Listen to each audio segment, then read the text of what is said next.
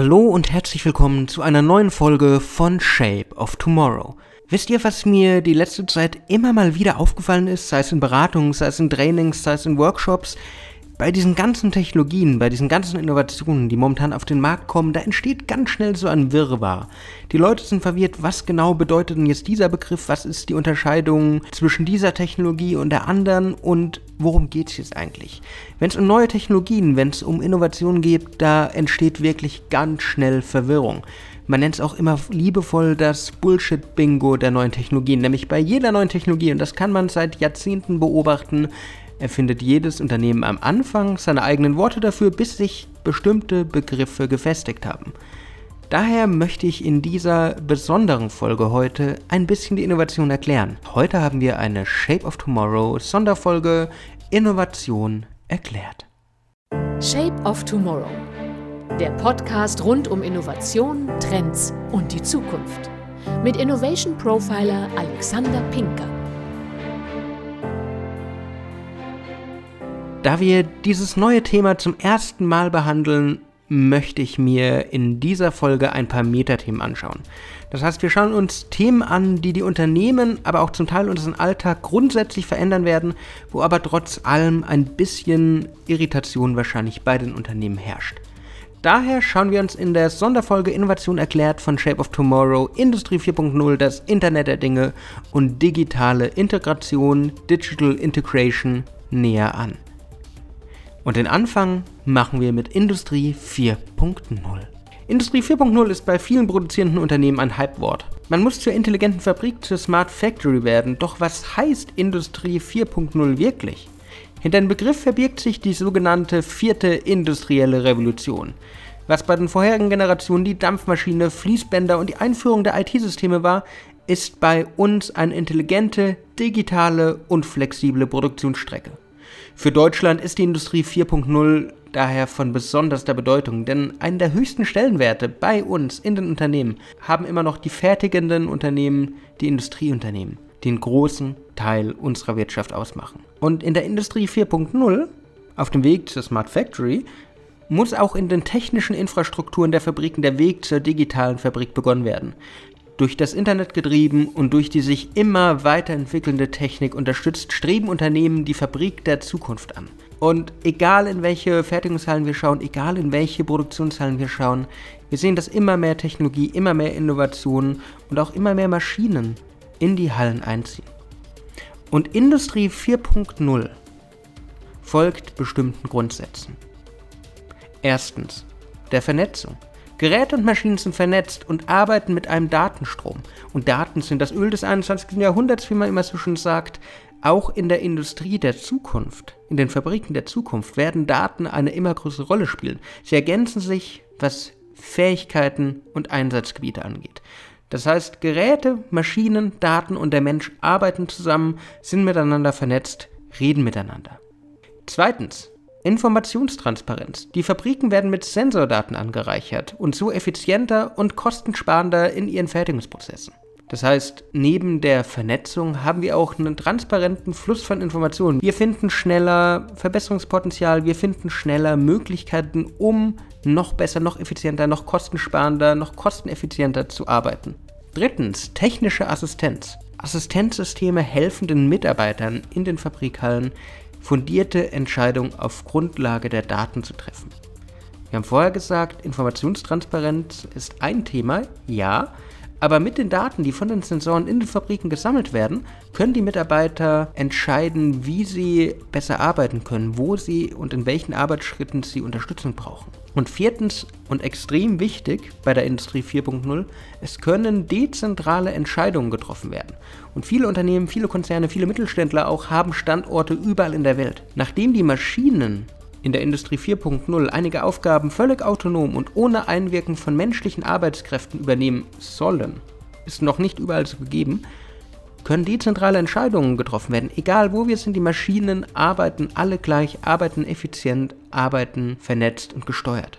Und wenn wir von Vernetzung reden, ist eine weitere Innovation, die wir uns in dieser Folge anschauen, das Internet der Dinge, das Internet of Things. Das Internet der Dinge ist eine innovative Methode, um die Lücken zwischen der realen und der virtuellen Welt zu schließen. und einen konstanten und durchgängigen Informationsfluss zu ermöglichen.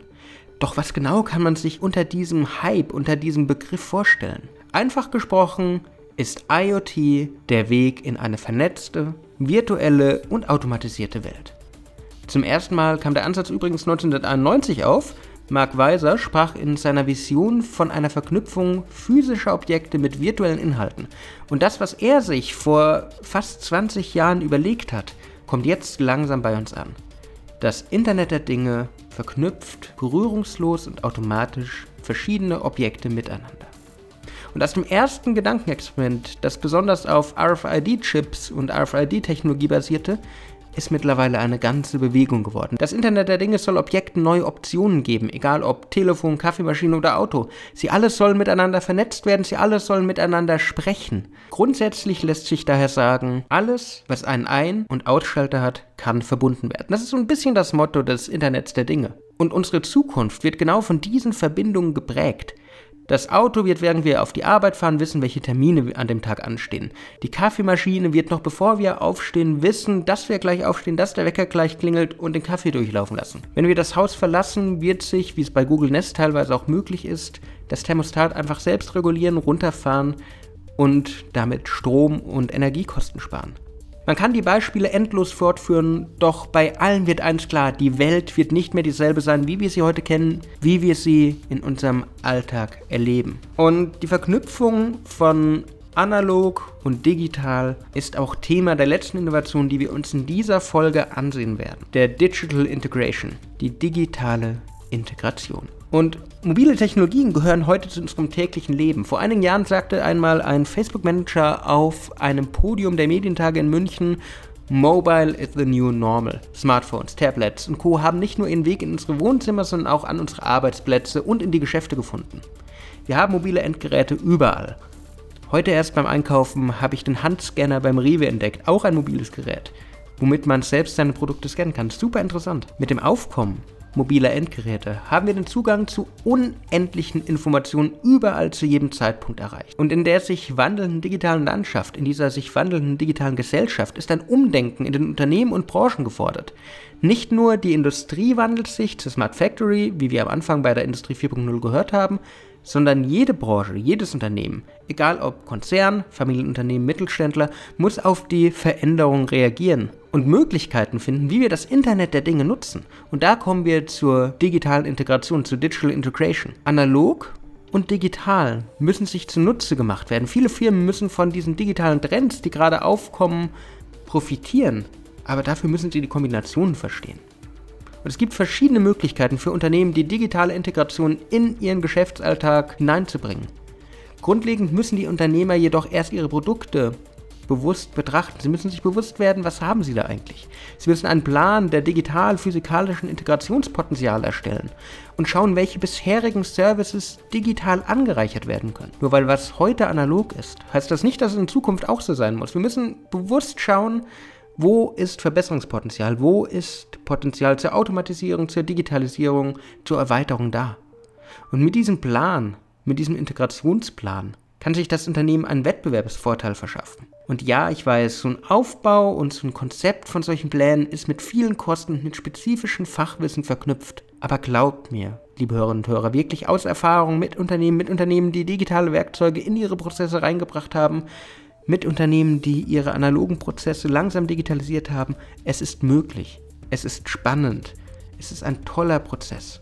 Es ist ein Abenteuer. Und auch wenn die digitale Integration ein langwieriger Prozess ist, der natürlich ein bisschen Frustration mit sich bringen kann, einerseits, dass alle Mitarbeiter mitziehen, andererseits, dass alles dann auch fließend funktioniert. Wenn man es geschafft hat, hat es sich gelohnt. Und das ist bei Innovationen so. Jede Innovation erfordert eine neue Herangehensweise. Jede Innovation erfordert eine Offenheit für Veränderung. Unternehmer, Händler, Industrien, Institutionen, sie alle müssen die Art und Weise, wie sie ihre Prozesse betrachten, verändern. Und mit kreativen Ideen, mit Aufgeschlossenheit, mit Zukunftsoffenheit können Sie und müssen Sie Ihren Weg in die Zukunft finden. Und das ist mein Appell an euch, liebe Hörerinnen und Hörer, geht offen auf die Zukunft zu. Und das war die Sonderfolge von Shape of Tomorrow Innovationen erklärt. Ich werde das in den nächsten Wochen und Monaten immer mal wieder machen mit verschiedensten Innovationen, wenn ihr euch bestimmte Innovationen wünscht, die ihr schon immer mal erklärt haben wolltet. dann meldet euch einfach, schreibt mir eine E-Mail, meldet euch auf den sozialen Netzwerken. Wenn euch der Podcast gefallen hat, würde ich mich freuen, wenn ihr ihm folgt. Ich wünsche euch jetzt erstmal eine wunderschöne Restwoche und bis zum nächsten Mal. Shape of Tomorrow. Der Podcast rund um Innovation, Trends und die Zukunft.